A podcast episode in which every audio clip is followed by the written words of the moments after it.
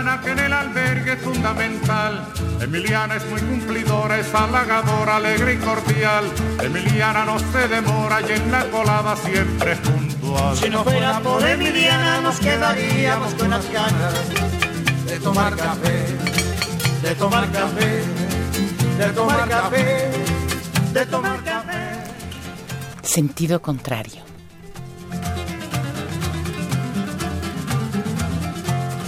Emiliana por la mañana piensa en nosotros, piensa en usted. Se levanta muy tempranito. Una producción del Museo Universitario del café Chopo para Radio UNAM. Si no fuera por Emiliana nos quedaríamos con las ganas de tomar café, de tomar café, de tomar café, de tomar café.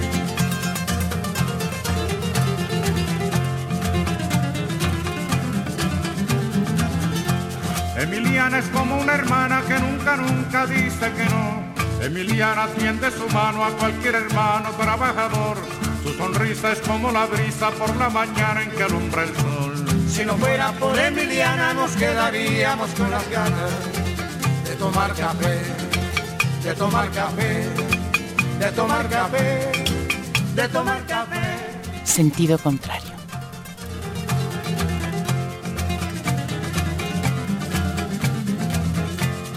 Emiliana, doña Emiliana, que en el albergue es fundamental. Si no fuera por Emiliana nos sentiríamos todos mal. Si no fuera por Emiliana, que en la colada siempre es puntual. Si no fuera por Emiliana nos quedaríamos con las ganas de tomar café, de tomar café, de tomar café. Con ustedes, Marcelino Perello.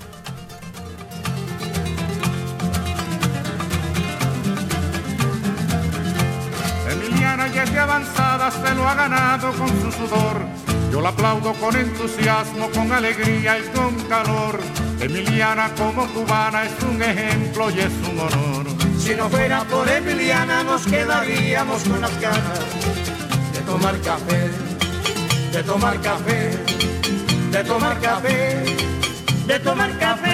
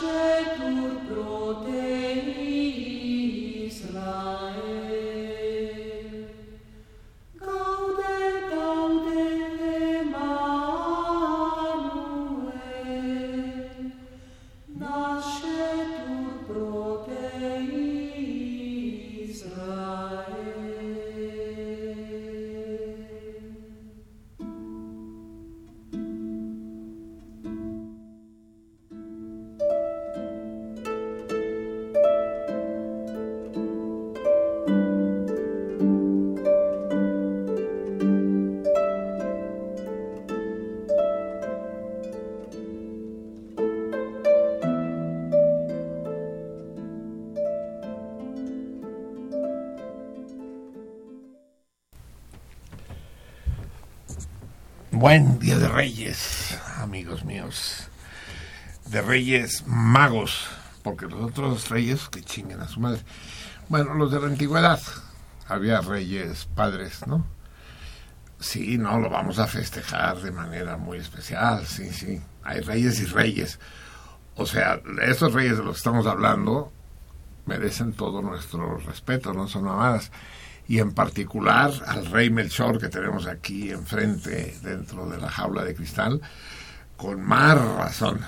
Ya vi tus pinches fotos, rey Melchor, briago ahí en una cantina, así, en lugar de ir a adorar al niño, ahí estabas de peda con el, con el Noé y el tiburón. No, les digo, las, ya es un hecho sabido, ¿no? Que las, las coronas europeas andan de capa caída, los, los escándalos en la corte son cada vez más frecuentes y nuestro rey Melchor no es la excepción. Empezamos escuchando pues canciones dedicadas a la llegada de los reyes. Empezamos con el Beni Beni Emanuel. Emanuel, hay un problema con el Emanuel, ¿no? A mí me sacó... Bueno, vamos a dejarlo para el torito de hoy. Eh, pero sí hay un problema con el Emanuel. Ya lo platicamos cuando platiquemos de toritos y de premios. En todo caso, escuchamos al conjunto este extraordinario Ars Nova, con nada menos que con Lourdes Ambrís, que dio un concierto, ¿se acuerdan? Para el Conarechela, para el Comité Nacional de Rescate de la XLA, la gran Lourdes Ambrís, dirigido por Magda Salles. Eh, Beni Beni, Emanuel. Así pues, este es nuestro último día de esta Navidad, amigos míos. Hoy la daremos por terminada en este 17 nivoso.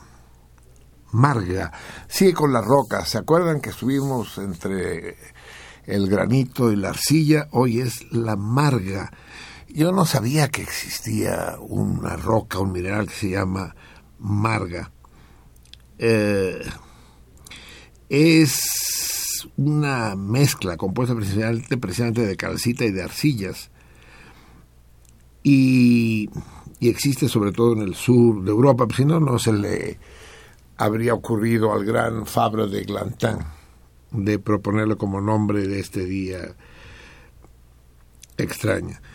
Eh, en todo caso, eh, es impermeable, sirve para aislar techambres y paredes y se utiliza también para la escultura al estilete. Marne, Marne, Marga. Chistoso porque también existe un- uno de los grandes ríos franceses, es el Marne, que de alguna manera debe tener relación con eso.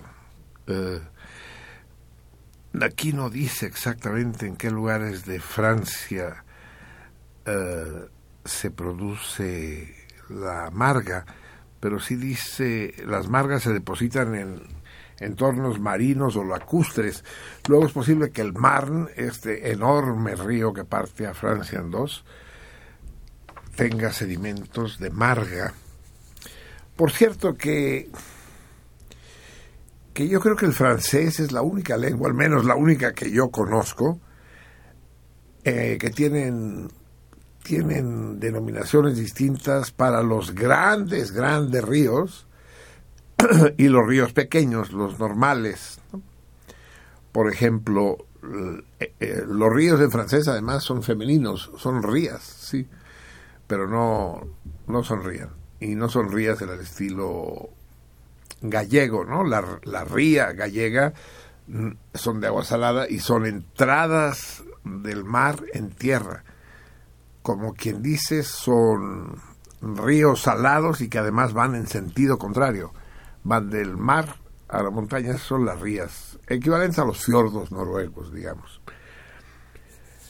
Pero en francés, en efecto, los, los grandes las, son las rías son las rías normales, como la ría Brava, la ría Suchiate, la ría Pánuco. Y después para los grandes ríos, como, como la Marne y la Loire, esos, esos son fleuve, son, pues no tiene traducción, pues, pero distinguen entre rivière y fleuve, son los grandes ríos. El Amazonas, por ejemplo, es un fleuve. Ahora que mientras lo estoy diciendo, estoy pensando que Marne y, y Loire son femeninos, o sea que no son fleuves, son rivière, la Marne, la Loire. Hmm, Tengo que averiguarlo bien. Bien, buenas noches, amigos míos. Día de Reyes. ¿Se portaron bien? Los monarcas de Oriente les trajeron regalos padres. Eh, a mí los reyes, les confieso, de niño me gustaban bastante menos que Santa Claus y que el tío. Ya les expliqué el tío, el, el leño que trae juguetes a los niños catalanes. Y me gustaban menos porque, por un lado, a estas alturas, el misterio de la Navidad, aunque permanece, se ha ido disipando. Y eso es parte de la cultura industrial de la que estamos sumergidos. Se ha ido disolviendo, ya no, ya no hay esa misma atmósfera que en la Navidad. Y por otra parte, porque los reyes eran unos putos antipáticos, que en lugar de traer juguetes, traían ropa, traían útiles escolares, traían cosas que nos iban a servir de alguna manera. Algún juguete luego traían, pero el, señor de los juguetes era Santa Claus y el tío, sin duda alguna. En aquellos tiempos felices en que en México había gentes que tenían dos dedos de cerebro, es decir, más de dos dedos de cerebro, las vacaciones escolares, tanto para los niños como para los estudiantes universitarios, se acuerda perfectamente bien el puro Adán, eran diciembre y enero. Esas eran las vacaciones. Los cursos eran anuales y eh, diciembre y enero eran completamente vacacionales, que es como debe ser en, en México, pues. Es decir, ¿por qué? Porque en verano, que es como lo hacen en Europa o en Estados Unidos, aquí el clima es horroroso. Llueve y hace un calor de la chingada en los lugares donde hace calor. O sea, no tiene uno ganas de andar, de ir a ningún pinche lado. En cambio, los meses realmente agradables en México son los de invierno. En el norte, digamos que hace mucho frío, ¿no? O en los sitios elevados como Toluca, incluso ahora en la Ciudad de México está haciendo frío. Pero, de todos modos, es mucho más apacible. Ahora sí puede uno ir a la playa padre. No hay huracanes, los tiburones siguen ahí, los cocodrilos también, pero como, como están también de fiesta no nos pelan mucho.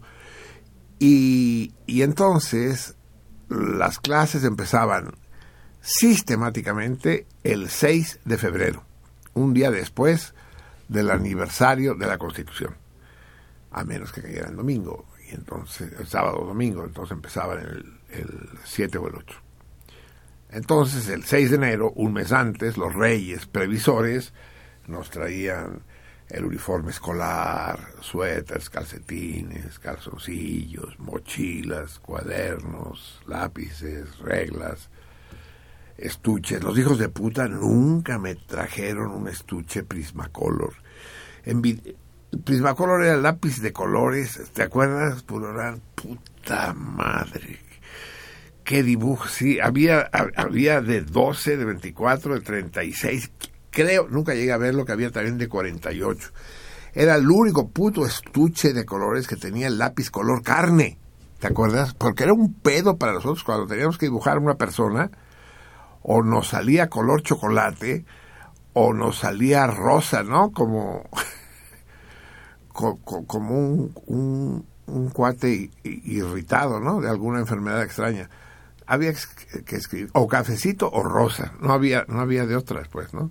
Podía uno ponerlo anaranjado también, pero quedaba peor. Pero los Prismacolor tenían el color carne, cabrón. Y se lo pedías a los chavos de la escuela, oye Lalo, ¿me prestas tu color carne? No, porque se gasta. Hijo de tu pinche madre, ¿no? Ay, Dios mío. A propósito de eso, saben ese chiste catalán, ¿no?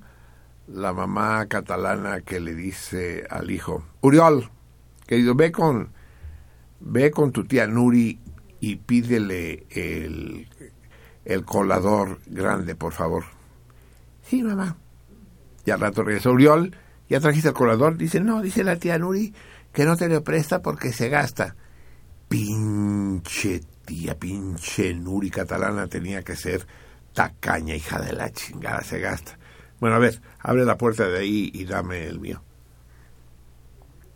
Así era con los lápices Prismacolor. Los pinches reyes nunca me lo trajeron. Nunca. Jamás. Me trajeron sí una máquina de escribir, una Hermes. Eh, yo tenía 11 años y no entendí muy bien la lógica, pero me hizo una enorme ilusión. Y, y mi papá me dijo, eh, ¿me la prestarás, verdad? Dijo, a veces. Claro, papá. Nunca volví a ver la Hermes.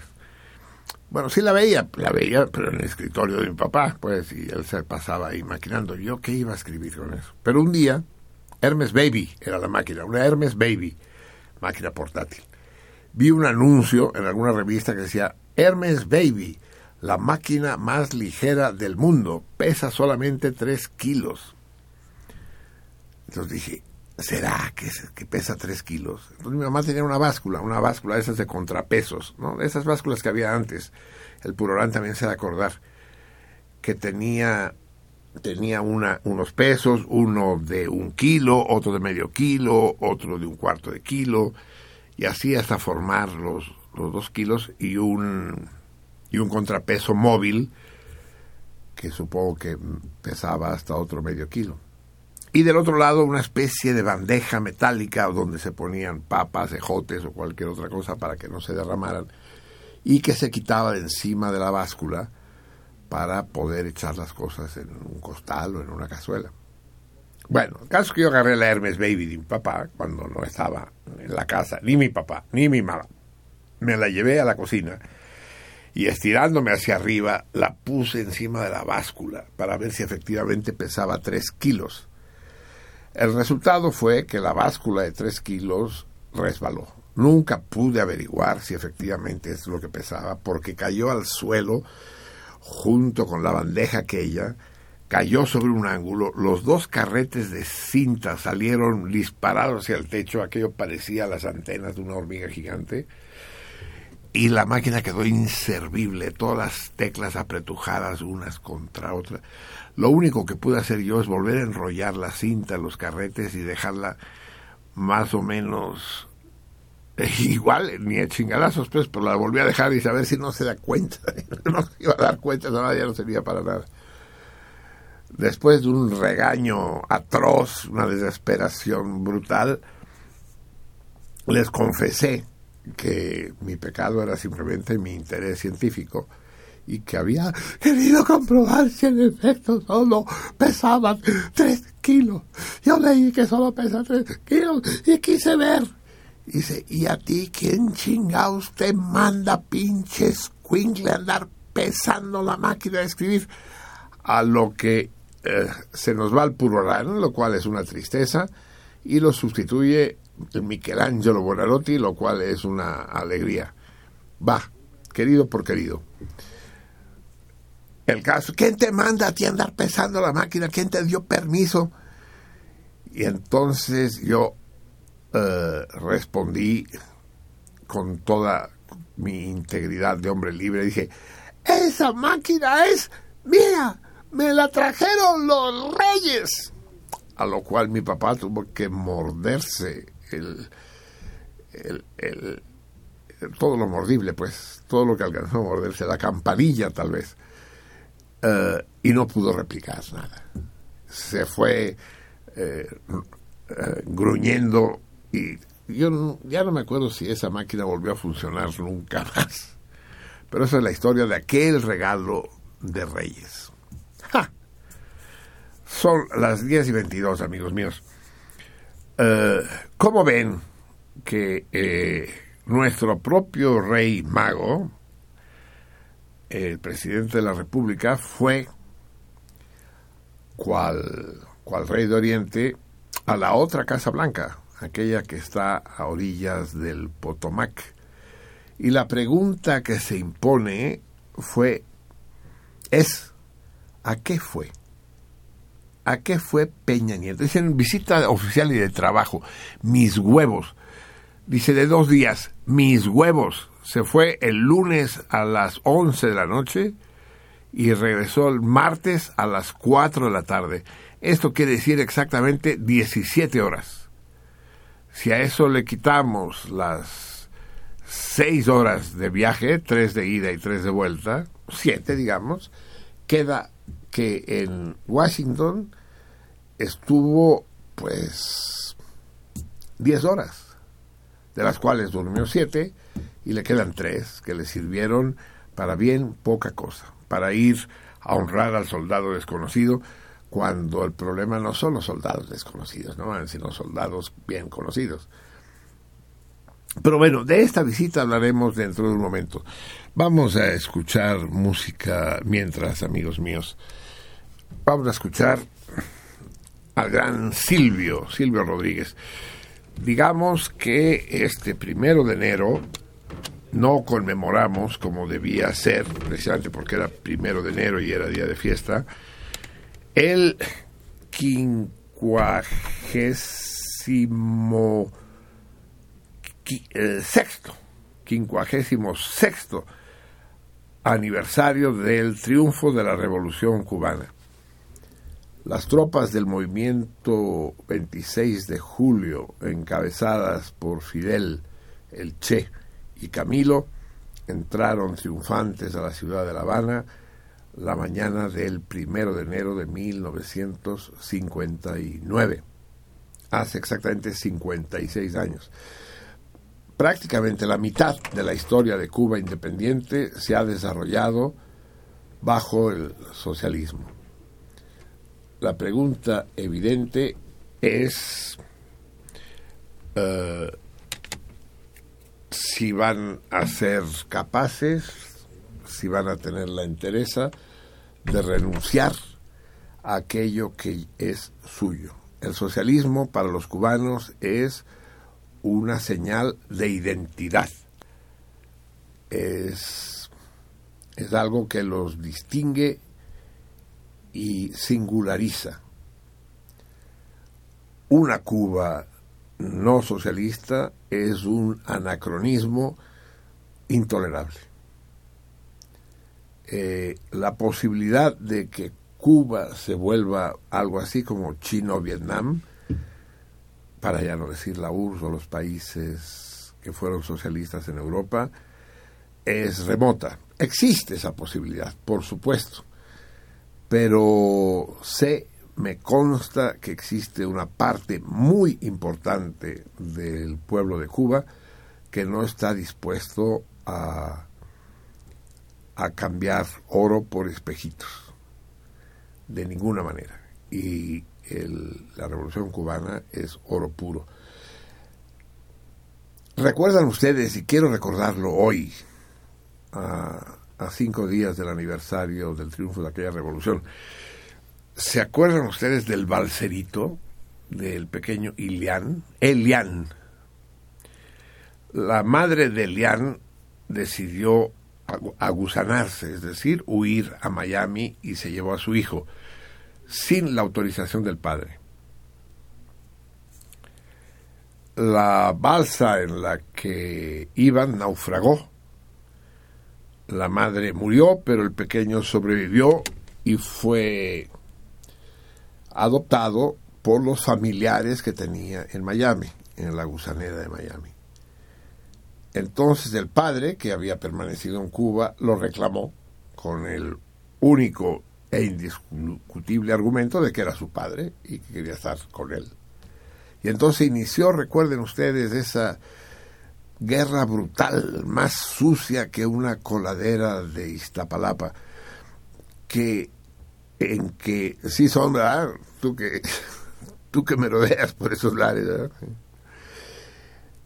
una guerra jurídica en, la que los Estados Unidos hicieron todo lo que todo lo que pudieron para evitar que Elian regresara a Cuba, que era un crimen, que era absolutamente irresponsable que regresara a Cuba cuando el paraíso capitalista se le ofrecía. Y el padre fue personalmente por él a Estados Unidos. Y le ofrecieron al padre un millón de dólares en efectivo, una casa en Florida, no en Miami, en Florida, eh, trabajo, porque él era ingeniero o algo así. Le ofrecieron el oro y el moro, pues, hoy que hablamos de Reyes Magos. Le ofrecieron todo lo que pudieron ofrecerle. No, yo me regreso a Cuba y me regreso con mi hijo, Elian. Y los juristas gringos no pudieron vencer eso. Es más, las dos abuelas de Elian, eh, la mamá del papá y la mamá de la madre fallecida, también en Cuba, también alegaron que el niño debía volver a Cuba, que las dejaran tranquilas con sus paraísos y demás. Y eso lo dijeron en Estados Unidos, o sea que no había tal cosa como el chantaje y la amenaza de que si no regresas tus familiares lo van a pasar mal, de ninguna manera. Eh, Elian se erigió desde entonces y hasta la fecha, hoy debe ser un muchacho pues de 18 años, ¿no? Una cosa así.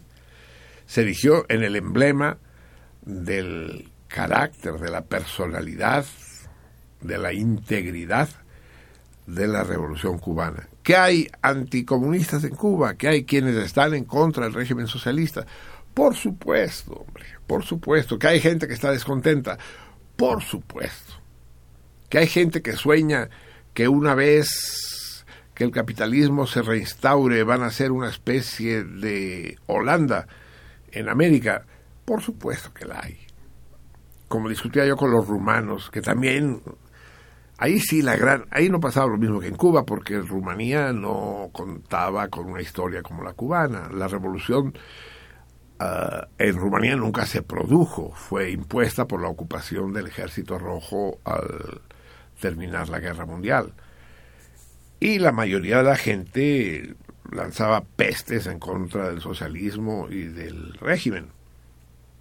Hoy que perdieron aquello, están lamentándolo y están llorando amargamente haber perdido aquello. Eran felices y no lo sabían. Ahora toda Europa está llena. Los rumanos, ser rumano en Europa es sinónimo de ladrón o de puta. Tal cual. En Cataluña es sabido. Ya no se usa la palabra puta y no se usa la palabra ladrón. Se usa la palabra rumano o rumana. Es la peste de Europa me decían, no, si fuéramos capitalistas seríamos como Holanda. Digo, están jodidos, no, van a ser como Holanda, van a ser como Turquía, van a ser como Haití, cabrón. Uh, la historia en Cuba es muy distinta, la revolución sí es suya. Y el hecho de que al margen de gusanas como Celia Cruz u otros, Uh, hayan, hayan dado las nalgas y la voz a cambio de billetes verdes, no quiere decir que no haya habido otros como el propio Silvio y todos ellos, la vieja y la nueva trova, que permanecen y permanecieron en Cuba y seguirán ahí y que van a defender esta revolución. La única preocupación, y no puedo no decirlo, es el silencio de Fidel, me cae. Uh, Fidel está, no sé si preocupado o encabronado con la reanudación de relaciones entre Estados Unidos y Cuba. A lo mejor están las dos cosas, preocupado, imputado. Pero han pasado ya más de 15 días y no ha abierto la boca. En fin, ya veremos. De momento, Cuba va y escuchemos pues a un, al máximo exponente de la canción cubana contemporánea, que es el gran Silvia. Silvio, pues, cantando esta hermosa canción, difícil como todas las suyas. Juego que me regalo un 6 de enero, un día como hoy. Escuchemos, compañero Silvio, escuchemos.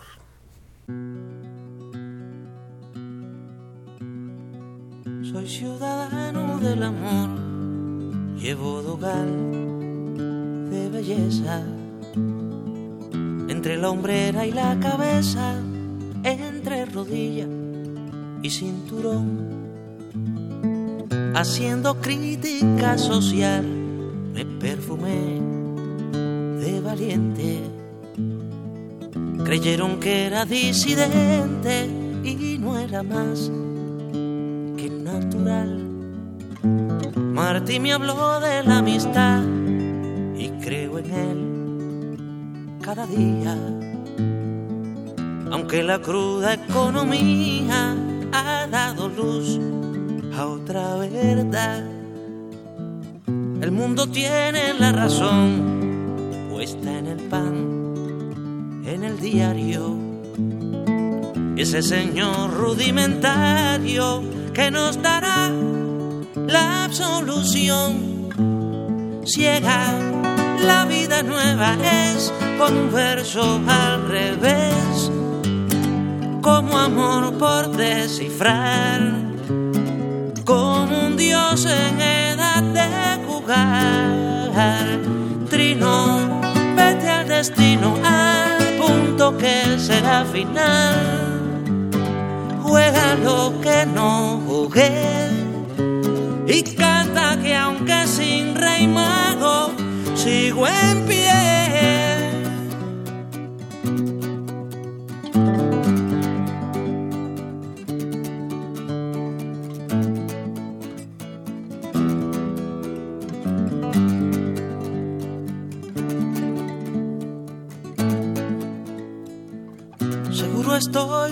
Mal, debo sufrir daño pues ni la hiel ni el desengaño me dan razón de funeral.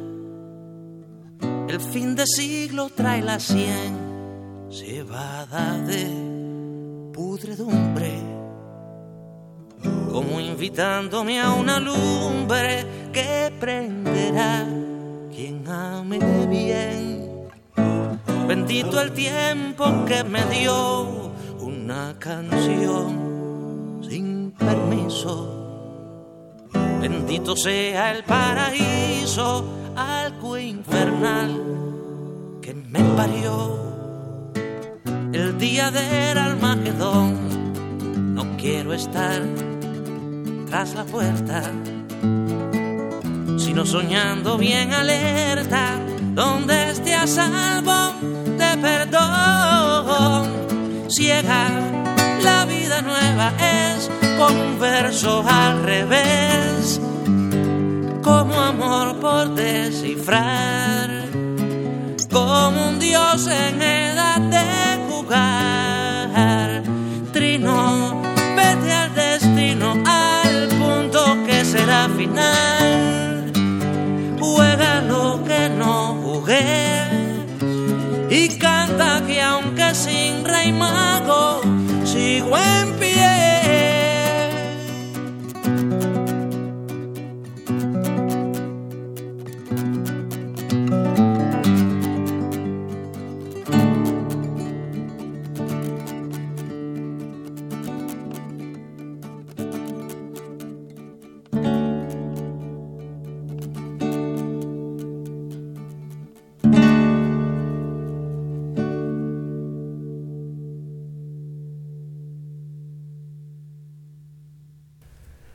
Uf, Silvio, qué fenómeno, Silvio.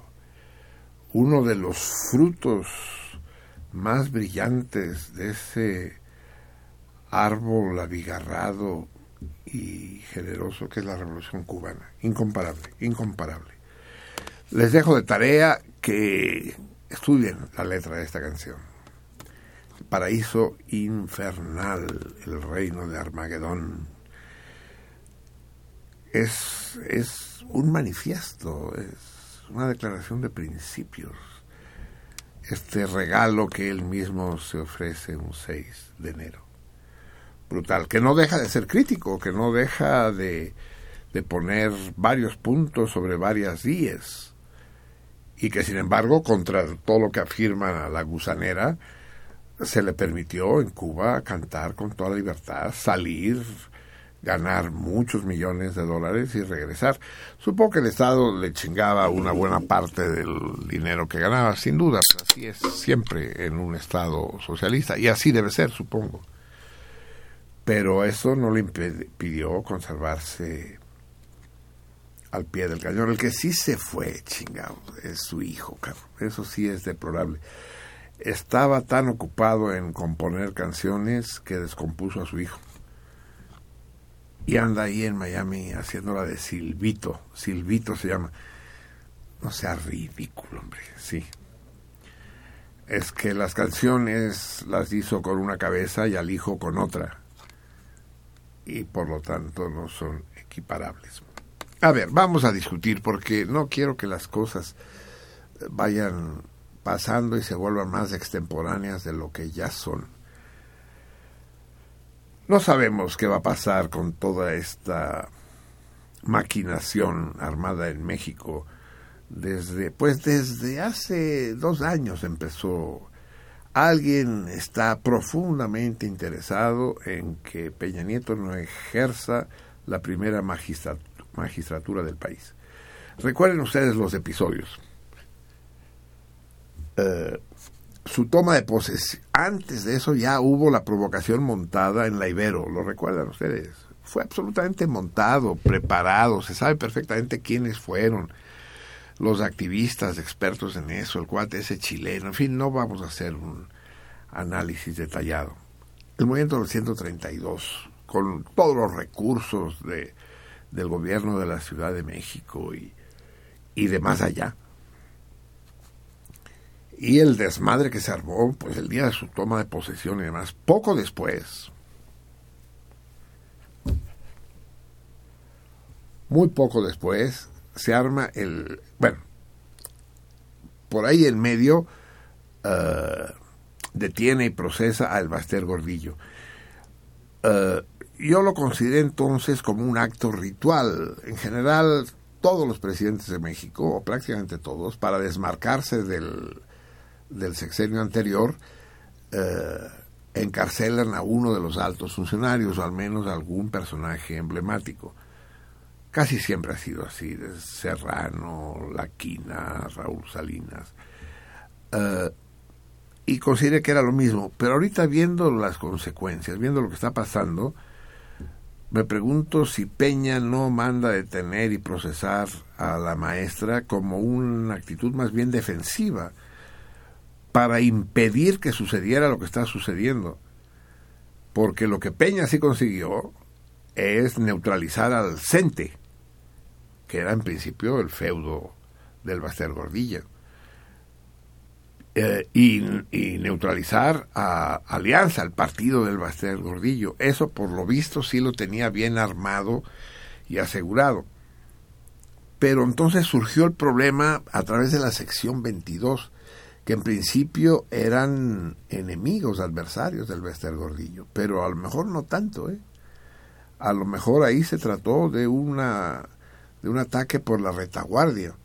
Entonces hubo primero el problema de la sección 22, recuérdenlo bien, que duró meses y que Peña manejó ah, navegando de a muertito, por agotamiento los venció. Los venció es decir, porque ahorita volvieron a revivir.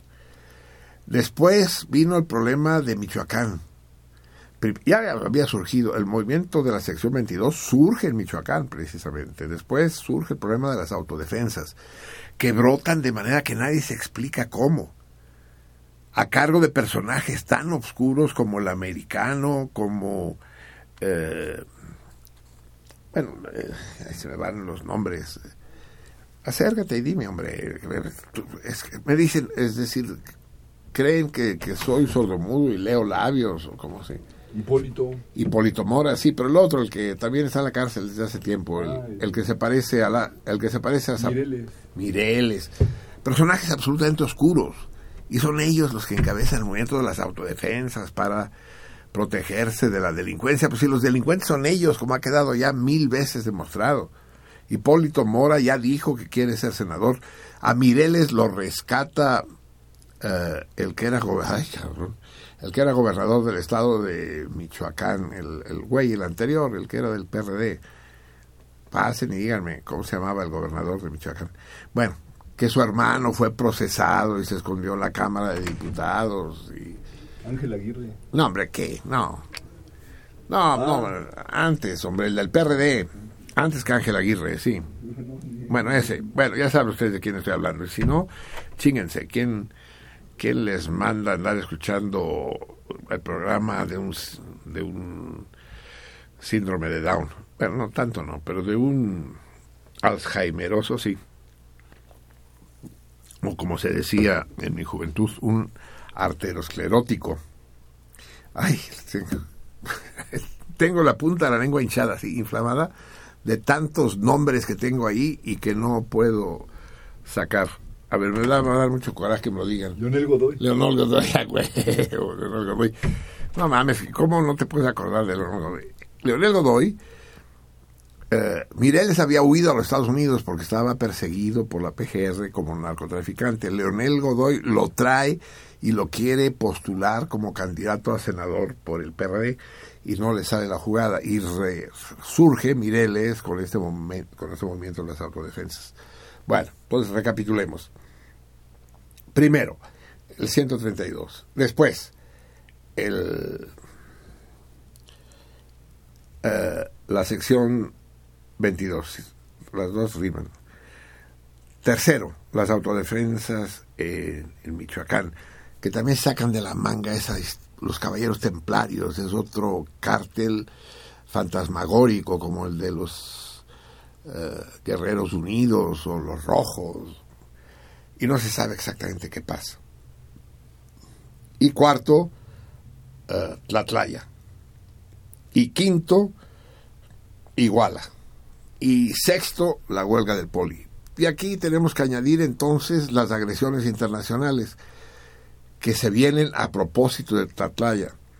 Obama diciendo abiertamente, regañando al gobierno de México, diciendo que qué pasó en Tlatlaya, que eso hay que averiguarlo. Y de hecho Peña va a Estados Unidos y dicen que en la agenda de las discusiones con Obama, discusión que duró una hora y cuarto, van a hablar de Tlatlaya y Ayotzinapa y de otros asuntos de interés común. ¿Desde cuándo lo de Tlatlaya y Ayotzinapa es de interés común? ¿Por qué mete Obama la nariz donde no le hierve la olla? Cuando está prohibida absolutamente la injerencia en los asuntos internos de otro país. ¿Por qué se mete Obama en lo que no le compete? ¿O es que a lo mejor sí le compete? ¿O es que a lo mejor la mano que mece la cuna de todo este merequetengue pertenece a una persona que no habla español? A lo mejor esa mano que mete que mece la cuna es una mano negra, ¿no? En esa noche de Reyes, ¿a qué fue Peña a Washington? Fue noche de rosca. ¿A qué fue? ¿A pedir explicaciones o a darlas? ¿Fue a darlas? ¿O fue a aclarar paradas? Entonces se suelta, de repente en la masacre de Tlatlaya, eh, mágicamente una buena señora, tiene que ser una señora, queda viva y es testiga presencial. Y no lo delata la prensa mexicana, porque la prensa mexicana, por lo visto, es toda gobiernista. Y lo delata la revista Squire. Y se lanza el Human Rights Watch y, la, la Unión Europea y demás pidiendo explicaciones por lo de Tlatlaya. Y cuando empezaba a menguar lo de Tlatlaya, el gobierno arresta a unos soldados y, y- y a un comandante, entonces surge lo de Iguala. Eh, ¿Qué onda? Eh, yo estoy seguro, ya se los he dicho aquí, que en el fondo está las cuestiones que despliega y propician las reformas constitucionales que fueron, yo creo que Peña eh, se pasó la mano de audaz. Y en particular la reforma educativa, que tiene que ver con el desmadre que arma el Baster Gordillo, la reforma energética, que convierte al Golfo de México en un flan absolutamente apetitoso, Nadie sabe cuánto petróleo hay ahí en el hoyo de dona. Hablando de donas, de las donas en Washington y de las donas de Reyes, y eh, con la puta crisis petrolera que hay, cómo se desploman los precios, cómo eh, a pesar de que se abarata el petróleo, la economía se viene abajo en todo el mundo, el descalabro de las bolsas en el mundo entero, que si Grecia se sale del euro, hay un desgarriate fenomenal, pero que a México pues, le afecta muchísimo. Hoy, por primera vez en no sé cuánto tiempo, el dólar se cotizó en menos de 40 dólares el barril. Es decir, menos de la mitad de lo que se cotizaba hace dos meses, que del, del precio de referencia que habían fijado en setenta y tantos. ¿A qué fue Peña en esta visita relámpago a Estados Unidos? ¿A qué fue? Porque además, y es lo que quiero que nos ocupemos, chin, tendremos tiempo, está lo que empezamos a tratar la semana pasada y que quiero que sigamos tratando hoy. Está el, el enjuague con Televisa. ¿Por qué Televisa lanza, declara la guerra a, a Peña Nieto de esta manera tan descarada? La semana pasada escuchamos a Derbez y a Loret de Mola. Vamos a escuchar a otros personajes emblemáticos de Televisa decir la suya. A ver, tú dime por dónde empezamos. ¿Qué es más fácil? Empezamos por... Ah, que no... ¿Dónde están los discos? ¿No los tienes tú? No, sí, pero ¿y, y dónde está...?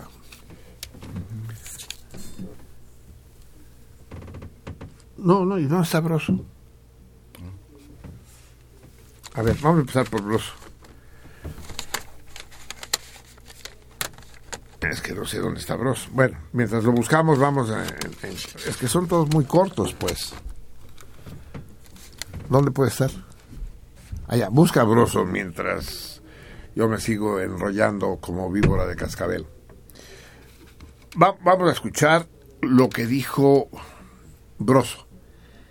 Eh, y en qué términos, bueno, vamos a escuchar, es un decir, es mi lado optimista y luminoso el que insiste que lo vamos a escuchar porque a lo mejor no podemos escucharlo.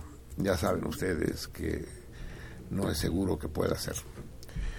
Sigue dando vueltas. No, aquí no está, hombre, aquí no está. Si, si, no, si no está allá es que no lo trajiste. No lo trajiste, ¿verdad? De poca madre, cabrón. Tú sigue platicando, riendo y pasándola bien durante el programa. Vas a ver a dónde vamos a llegar. Ay, chingada madre. Bueno, no está broso, pues. Vamos a escuchar a Laura, pues, ya que no tenemos sabroso.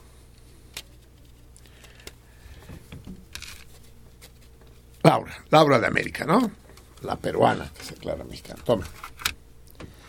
Vamos a escucharla en su programa este absolutamente infecto, ya lo conocen ustedes, no sé lo que se lo presente. Laura de América. También un estandarte de Televisa. Escuchemos lo que dijo Laura hará unas tres semanas antes de Navidad. Escuchemos. Creo que todos, todos lo saben. Eh, ahí está mi padre conmigo, con mi virgencita. No hay día de mi vida que yo no festeje a la Virgen de Guadalupe. Para mí no es un día, no es hoy, es todos los días de mi vida, porque ella para mí representa la persona que más, para mí es todo en la vida. Me cuidó cuando yo estuve mal, me protegió cuando yo estuve en arresto, me salvó de más de una, ay, no, si contara un libro de todos los, le doy mucho trabajo a mi morenita. Y hoy, hoy vengo a pedir, nuevamente, a pedirle, yo creo que todos, por México, por nuestro país, queremos paz, queremos justicia, queremos que este país es uno de los más hermosos del universo. Así Para es. mí no hay país más hermoso que este, el mío, que yo lo adopté porque así lo decidí, eh, se haga realmente justicia, ¿verdad? Sí, Quiero es. pedir por mis 43 chicos normalistas de Ayotzinapa, que ustedes saben que yo desde el primer día puse una vela a mi Virgen de Guadalupe por ellos, un abrazo a los padres de estos chicos y a todos los que viven la injusticia y la impunidad. Virgencita, queremos justicia en México, queremos basta la corrupción, basta la inmoralidad. Por favor, yo estoy segura que tú nos vas a ayudar, como siempre nos has ayudado. Un aplauso a la morenita. Un aplauso a la morenita. Eso ya, ya, ya, es, ya es el colmo. Vamos a aplaudir a la Virgen, ¿no? Bien, morenita, bien, de poca madre. Es increíble, pero... Pero además hay un pedazo que yo quería, solo que estábamos discutiendo aquí con el 133, donde habrá quedado Víctor Trujillo, y no logramos desentrañarlo.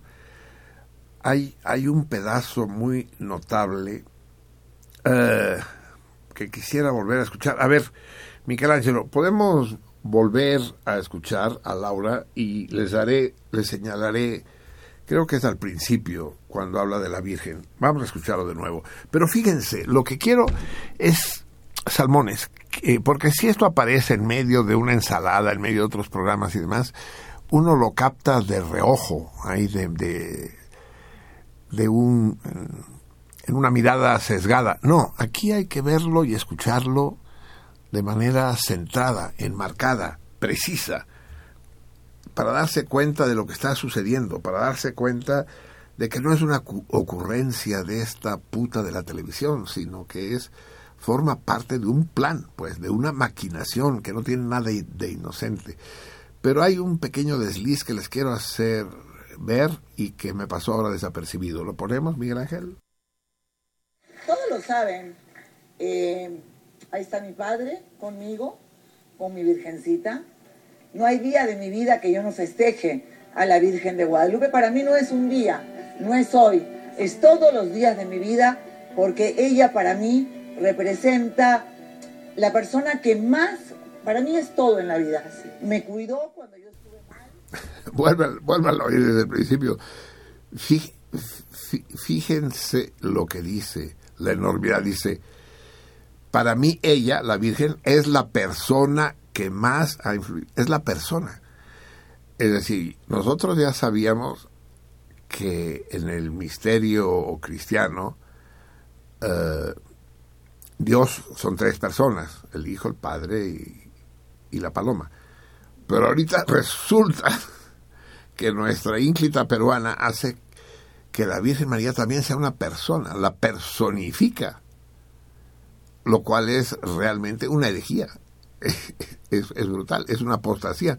Escúchenlo como dice, la Virgen María es la persona y después quiere corregirlo, pero ya no puede. Oigámoslo de nuevo.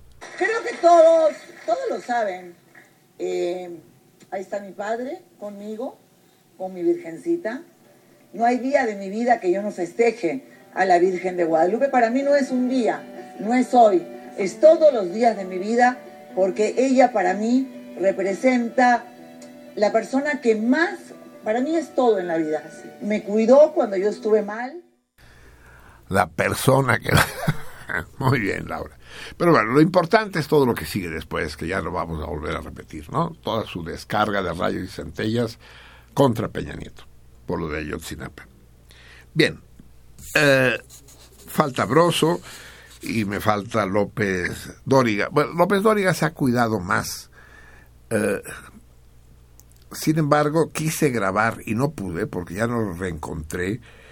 Eh, sabe que tiene unas cápsulas, ¿no? El noticiero de López Dóriga. En la opinión de. ¿no? Que es, que es, una cosa mucho más formal que las cápsulas que tiene Excelsior Televisión, en las que participo yo todos los martes. Que dicen. Marcelino dice. O sea, que, ¿cómo que Marcelino, cabrón? ¿Cómo que Marcelino? El maestro Pereyó, mínimo. Marcelino. Eso solo aquí, en el cardumen, aquí entre los Ay, sí. Cualquier cabrón ahora se permite. Igualados. Pues bien, tiene sus cápsulas López Dóriga. La opinión de. Y entonces, eh, a veces hay la opinión de este personaje siniestro, que es Fernando Sabater, el filósofo. Si este güey es filósofo, yo soy torero y lo invita y se arma todo un discurso acerca de la moral y la política, diciendo que un gobierno que no es moral no es político y que un gobierno inmoral debe ser eh, derrocado inmediatamente, porque si no hay moral, la política se vuelve contra el pueblo. Nunca menciona que está hablando de México, porque no podría, porque afortunadamente para nosotros es extranjero. Pero todo el rollo es absolutamente dedicado a la situación mexicana. Y quería que ustedes lo escucharan, pero no lo grabé en ese momento y después quise encontrarlo en internet y ya no supe. Lo que sí encontré y que es muy significativo es la parte difícil. Ya saben ustedes que este no es un programa fácil. Es un programa de nivel C, como en el CONACIT.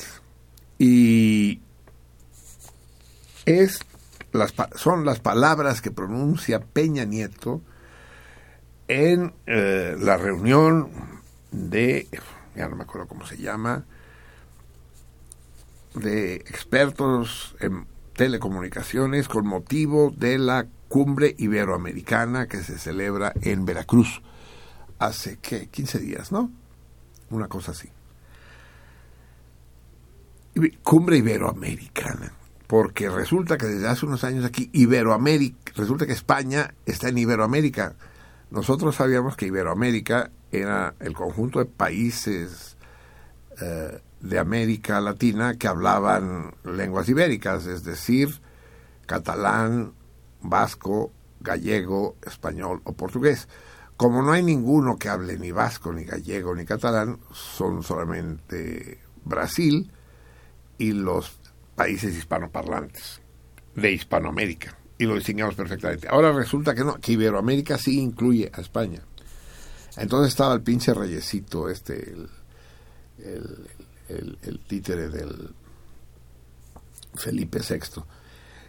Y, y entonces se le pide a Peña Nieto que haga una intervención en esta reunión de expertos y ejecutivos, altos ejecutivos del ramo de las telecomunicaciones. Cuarta reunión iberoamericana de telecomunicaciones. Y entonces Peña Nieto hace la siguiente intervención, que es un elogio descarado, desmedido a Televisa. Después de todo esto que han escuchado y lo que no han escuchado, ah, es- vamos a escuchar a López Dóriga. ¿Lo tienes ahí? Esa parte donde, donde tiene un lapsus y se refiere a El Peña. ¿La tienen ahí? Sí. Es, es solo un lapsus, ¿eh? No, no, es, no es.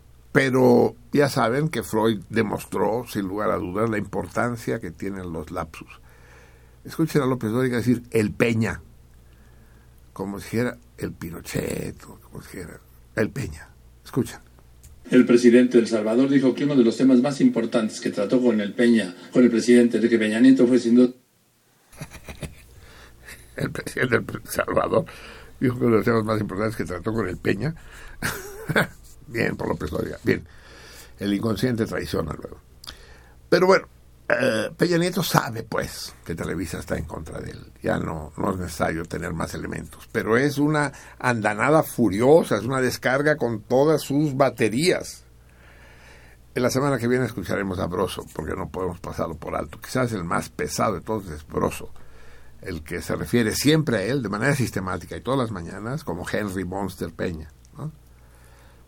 Bien, pero ahora escuchemos pues el discurso de Peña Nieto en el encuentro de telecomunicaciones de Veracruz, en que hace este gran elogio público a Televisa y que es necesario entender qué está pasando.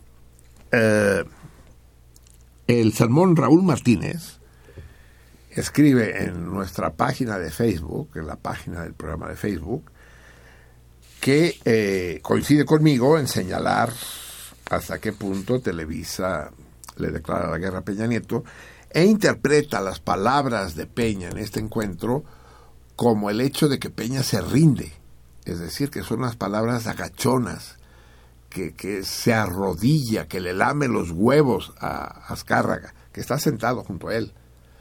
Sin embargo, yo no estaría seguro, porque si ven ustedes el video, verán la cara crispada, durísima de, de, de Azcárraga. Está eh, Peña Nieto de pie frente al micrófono, a su lado está el reyesito de chocolate, que chocolate, mis huevos, el reyesito de mierda. Y después está eh, Ascarga, mirándolo de reojo, sin atreverse a mirarlo. Serio, crispado, con una cara endurecida. Estaba Peña Nieto haciendo una ironía. Estaba diciéndole, y le agradezco toda su gente, lo que está haciendo por México Televisa. Era irónico, era una bofetada con guante blanco. ¿Qué representa este discurso de Peña Nieto frente a la comunidad telecomunicativa presente en, en Veracruz? Y sobre todo, mirándole a los ojos a Azcárraga. ¿De qué se trata? Escuchemos y juzguemos. El presidente Enrique Peña Nieto asistió a la cena que ofreció Televisa en el Museo Naval de Veracruz con motivo de la organización del foro. Son los medios de comunicación, sin duda, forjadores de nuestras democracias, forjadores también de lo que hemos logrado alcanzar como sociedad y como comunidad iberoamericana. El presidente Peña Nieto se refirió a Televisa como una empresa que proyecta a México no solo en la región de habla hispana, sino ante el mundo.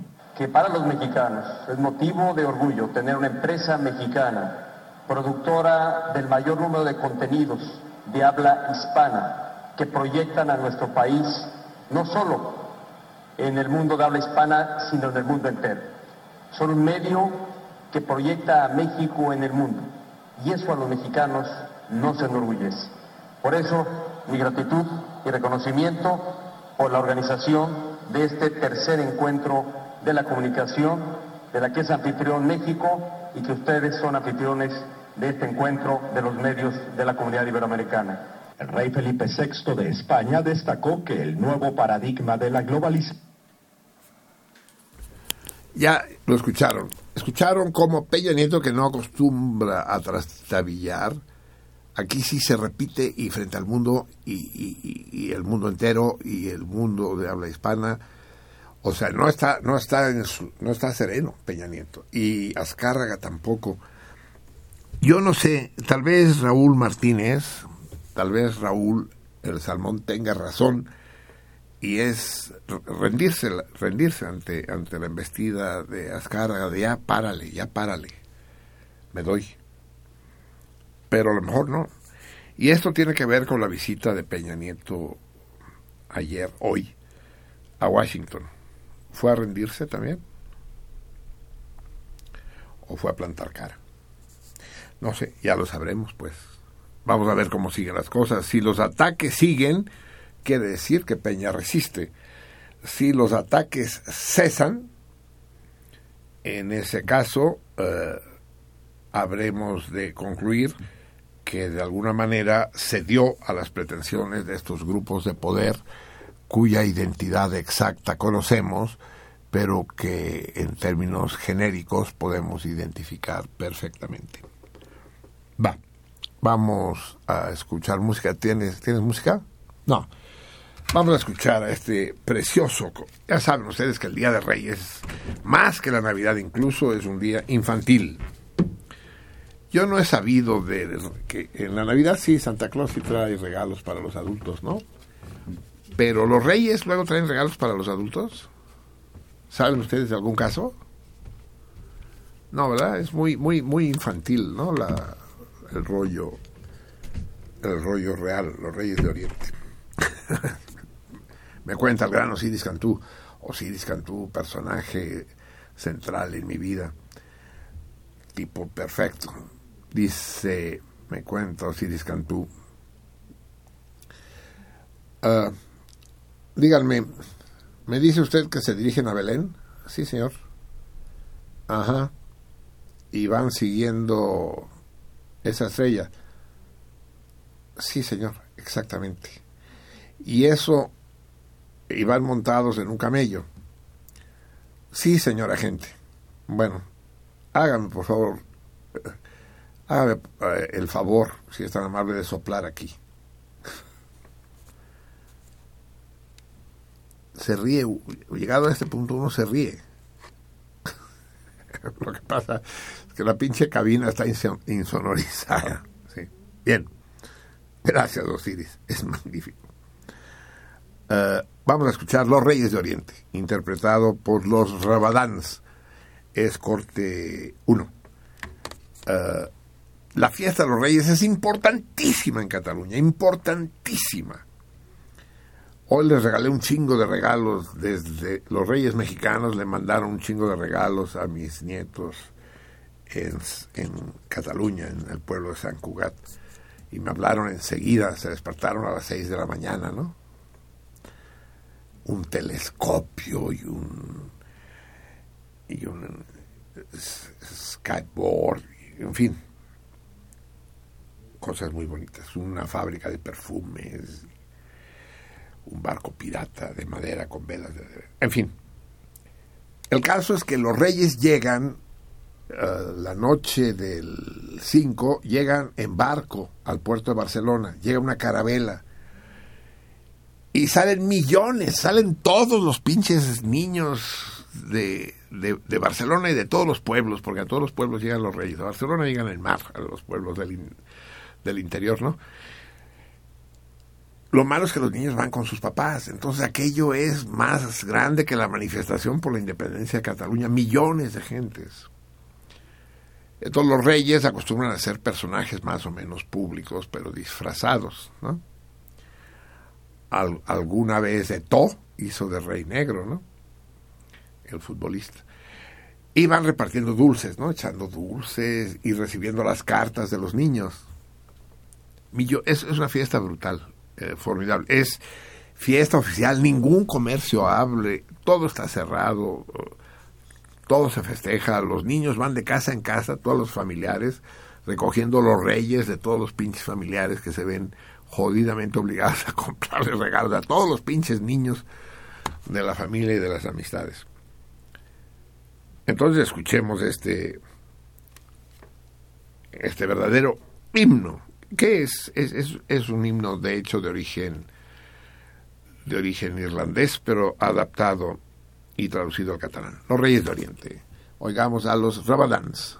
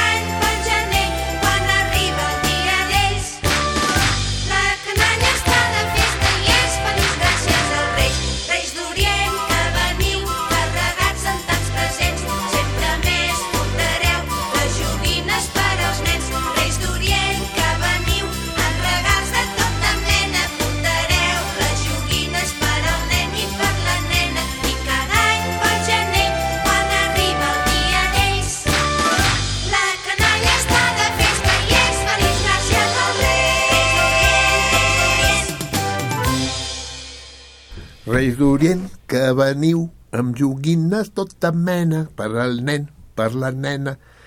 Ens porteu un gran present. Los Reyes. Qué chido, los Reyes.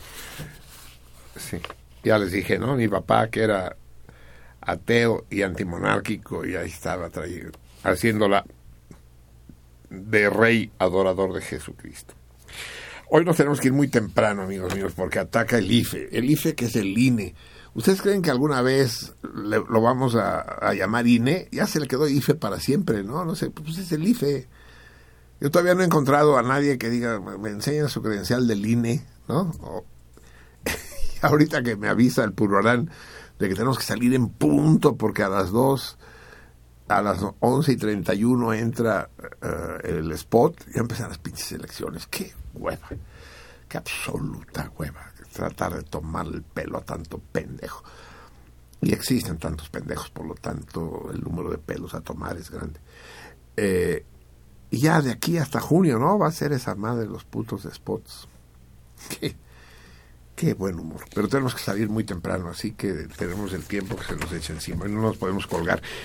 Puta, ya no comentamos la, la fiesta del... Ya no comentamos la fiesta de, del 31. Qué madres. Aquí estaba con nosotros el Michelangelo. Ya lo dije, ya le hice un homenaje al aire público aquí. Es eh, del... Solo hay dos eh, operadores de Radio UNAM que son salmones de veras y uno es Miguel Ángel.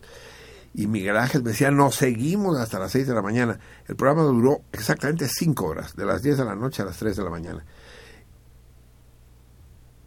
¿Qué, qué, os- qué cosa? No sé, no me, no me distraigan. Si me distraen, distraiganme bien, explíquenme. ¿Que no diga eso? O sea, que no diga eso que acabo de decir. Que se van a chingar a Miguel Ángel. Ay, sí. Ay, sí, pues los salmones estamos pintados, ¿no? Vamos a permitirlo. No, ni madre. No, además Miguel Ángel estaba en magnífico plan. Era simplemente que quería colaborar. Él estaba sobrio, no tomó una copa, ¿no? Los que estaban debajo de las bancas y demás era lo demás. Ya no podíamos seguir. Era imposible. Los, los ganas, ganas sí había.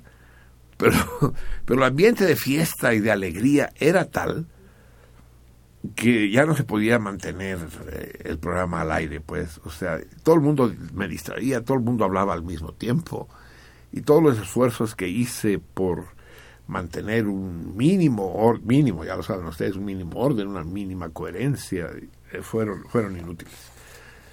Es la más bella de las fiestas de Año Nuevo que hemos hecho a lo largo de estos 14 años en sentido contrario. Y eso se lo debemos a Radio UNAM, por supuesto, a Miguel Ángel, sobre todo, y a todos los amigos que eh, aquí o en sus casas estuvieron con nosotros. Bien, así pues nos tenemos que ir muy pronto, pero no quiero que nos vayamos sin escuchar dos cosas que son importantes. Ya saben ustedes que el próximo martes es 13, ¿no? Martes 13, pero como nosotros vamos con el puto calendario gregoriano, nos la pela, ¿no? Porque va, va a ser el 30, eh, no, el 24 nivoso, cual, lo cual no acarrea ningún tipo de mala suerte. Además, el 13 a nosotros nos trae buena suerte, hombre, siempre ha sido así. Le va a traer mala suerte a los hijos de la chingada. Vamos a escuchar un poema del más célebre. No es un poema exactamente, es un fragmento de una comedia infantil que escribió el más célebre poeta catalán del siglo XX, el mayor, al que el Comité Nobel nunca le dio el premio por presiones del gobierno español. ¿Saben ustedes que no hay un solo escritor en catalán que haya recibido el Nobel?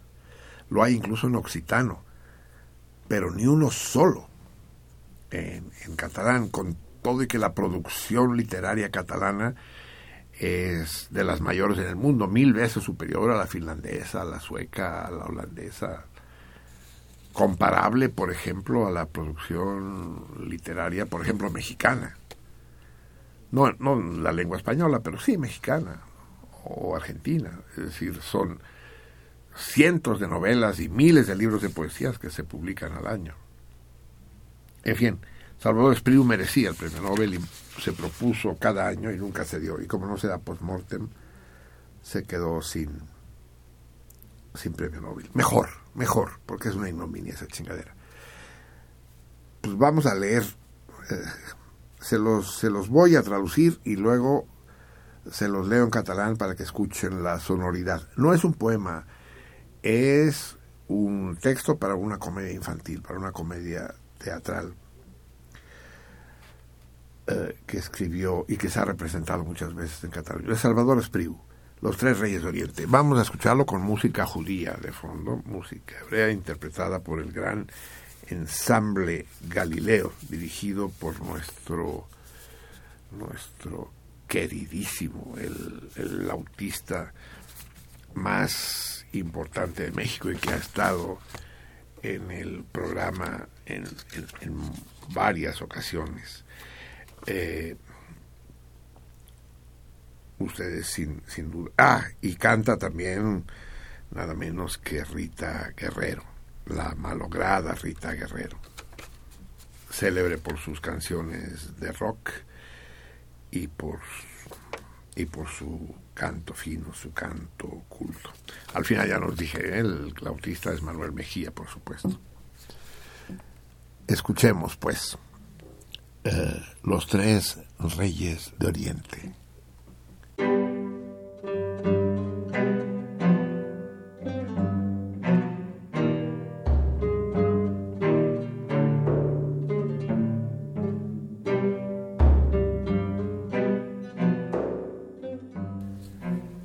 Tres que van siempre juntos, mirando estrellas del cielo, por caminos de viento y arena. El blanco a veces se cae de la joroba del camello porque el corazón se le duerme en un sueño juguetón. El rubio es gordo y festivo, goloso de miel como un oso. El negro es un migrante fuera del tiempo y el espacio. Pasó por Belkis de la reina de Saba. Su sirviente fidelísimo, Sembobitis, consejero mágico y doctor, salido de la antigua escuela de On, conocía mil secretos y el espanto de los encanterios y la hierba de los seguisets. Me empiezan a aburrir las tertulias en el desierto. Galopamos tras el cometa. Cuando se detenga, nos bajamos.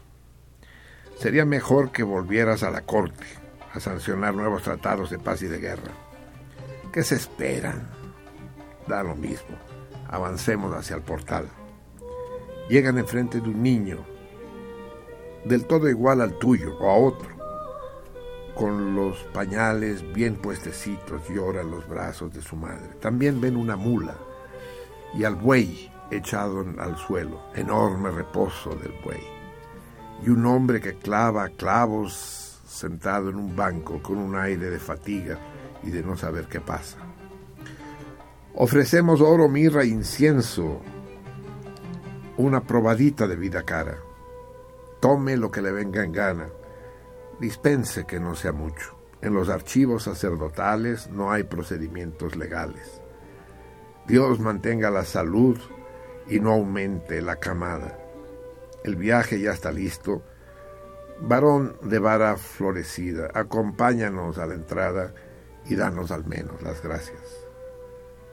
Los jerarcas van tranquilos por la calma de la tarde, hablando cosas de grandes después del trabajo realizado. Se contaban chistes y reían hasta las lágrimas. Sembobitis los sigue, haciendo cara de pocos amigos. Les aprueba que el humor, que no entiende. Esa asignatura nos enseña en ON.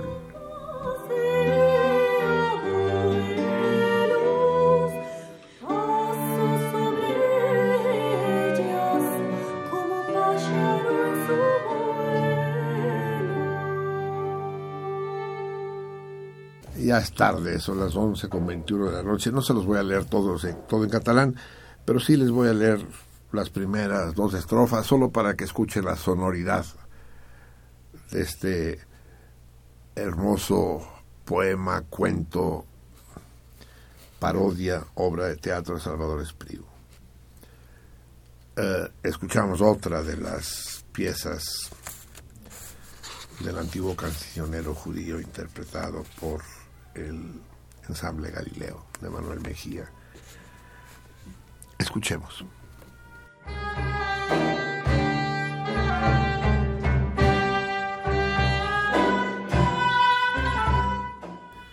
Els tres reis d'Orient, personatges de cartró d'una vella comèdia infantil. Tres que van sempre plegats mirant estrelles del cel per camins a Benissorra.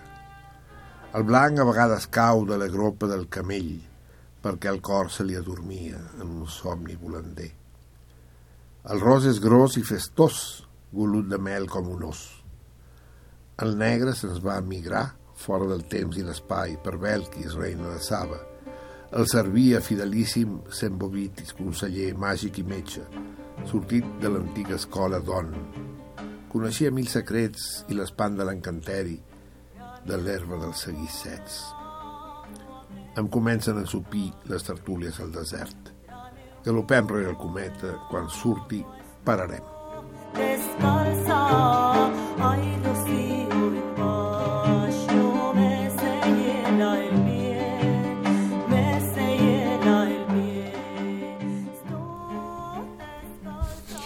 Bien amigos, obviamente, obviamente no nos podemos despedir sin escuchar el final del oratorio de Navidad de Johann Sebastian Bach y muy en particular la sexta cantata, la número 6, para ser cantada. No sé qué me estás enseñando, pero me estás distrayendo. Ah, pónmelo aquí.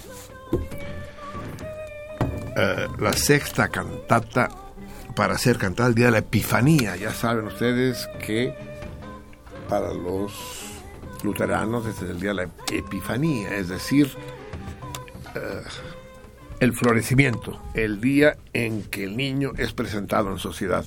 Eso equivale a la llegada de los reyes, en que el niño, la madre sale de la cueva, del portal, del establo, con el niño en brazos.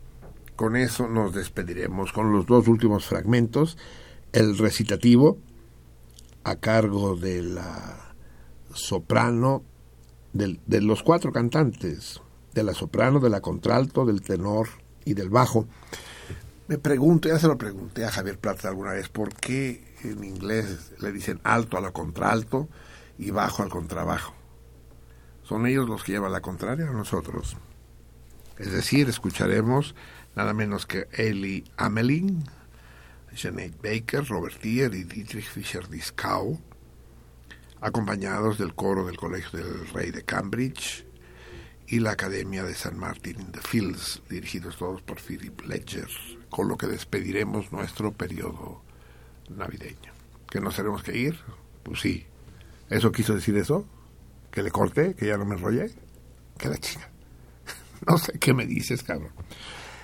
Bueno, no llega nuestra ministra de... Es que esto es el colmo, de manera que no podemos hablar ni de toritos ni de premios. Por el amor de Dios, qué difícil se vuelve todo. En todo caso, les puedo decir que Tassi llena de aforismos y hagan un lote de libros que va a estar a partir de mañana aquí en la sección de cultura de Radio UNAM, en Adolfo Prieto 133, y podrá recogerlo cuando quiera. Lo mismo que Gerardo González, que también tiene el lote de libros eh, y que podrá pasar a recogerlo. Lilia Peña ganó, y nos comunicaremos con ella, la comida... ¡Ey! Esto se apagó tú. Me lleva la pinche tecnología de mierda, en lugar de traerme una hoja de papel como hace la gente decente. Ay, no, somos bien modernos. Puto. Lilia Peña ganó la comida en el Rafaelo y René González ganó la pintura con René, pinche Re- René, no tiene madre este cabrón, ganó la pintura, el grabado de René Freire, que es una chingonería, y además la comida en el, en el Orfeo para seis personas, nada menos. Y, y aquí hay un problema que tenemos que decidir entre Alberto Heredia y César Berlanga, aquí no queda claro, alguno de ellos ganó el grabado de Macotela y tampoco queda claro quién ganó las seis botellas de champán. Bueno, tendremos que aclarar esto. Pero de todos modos, ya nos comunicaremos con los ganadores esta misma semana, pero Tassi, ya puedes pasar por tu lote de libros, estará tu nombre mañana en la sección de cultura de aquí de Radio UNAM, a horarios habituales, y Gerardo González también. Con Lilia, con René, con Popi, con Alberto Heredia, con César Berlanga, nos pondremos de acuerdo con todos ustedes. Bien, amigos. Ah, el torito. Hoy tenemos que poner toca torito, ¿no? Bien.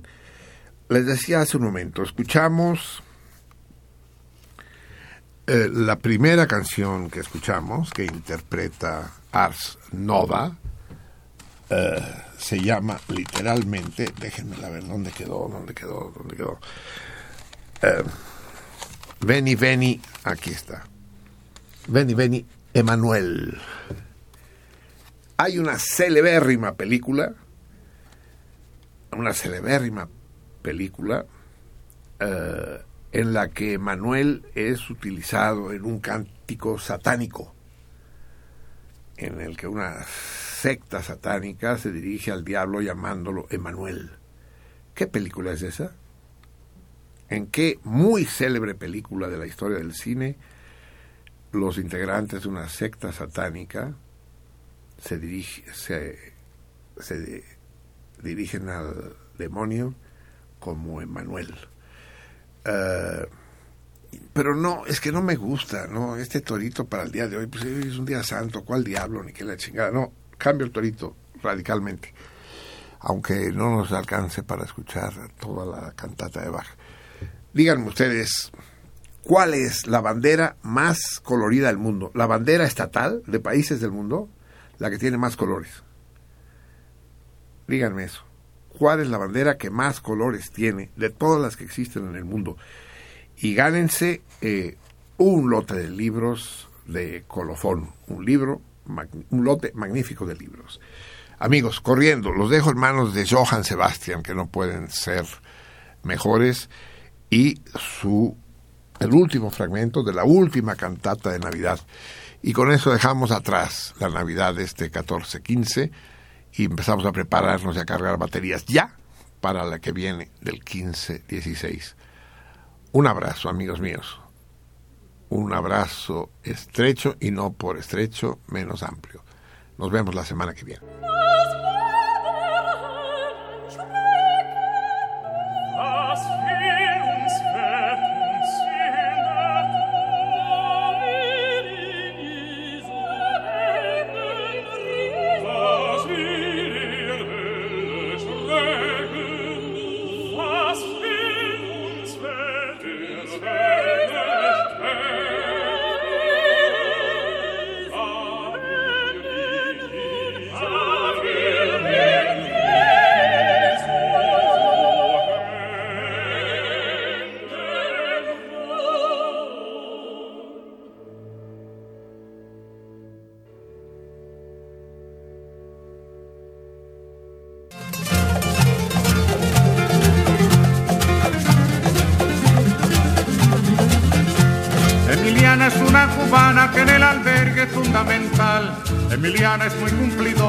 Halagadora, alegre y cordial. Emiliana no se demora y en la colada siempre es puntual. Si no fuera por Emiliana nos quedaríamos con las ganas de tomar café, de tomar café, de tomar café, de tomar café. Sentido contrario.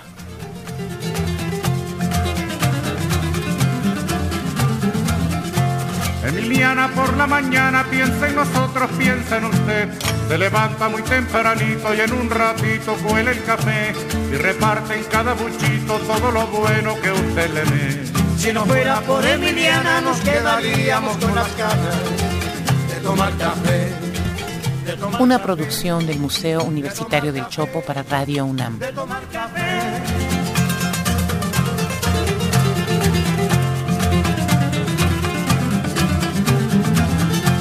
Emiliana es como una hermana que nunca, nunca dice que no. Emiliana tiende su mano a cualquier hermano trabajador. Su sonrisa es como la brisa por la mañana en que alumbra el sol. Si no fuera por Emiliana nos quedaríamos con las ganas de tomar café, de tomar café, de tomar Sentido contrario.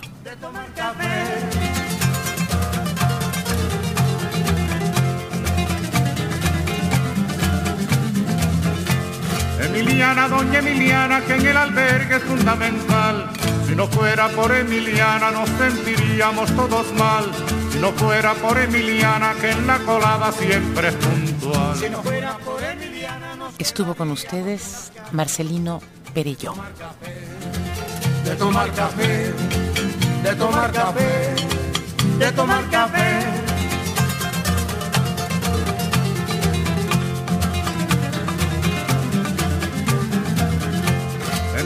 Es de avanzada, se lo ha ganado con su sudor. Yo la aplaudo con entusiasmo, con alegría y con calor. Emiliana como cubana es un ejemplo y es un honor. Si no fuera por Emiliana nos quedaríamos con las ganas de tomar café, de tomar café, de tomar café.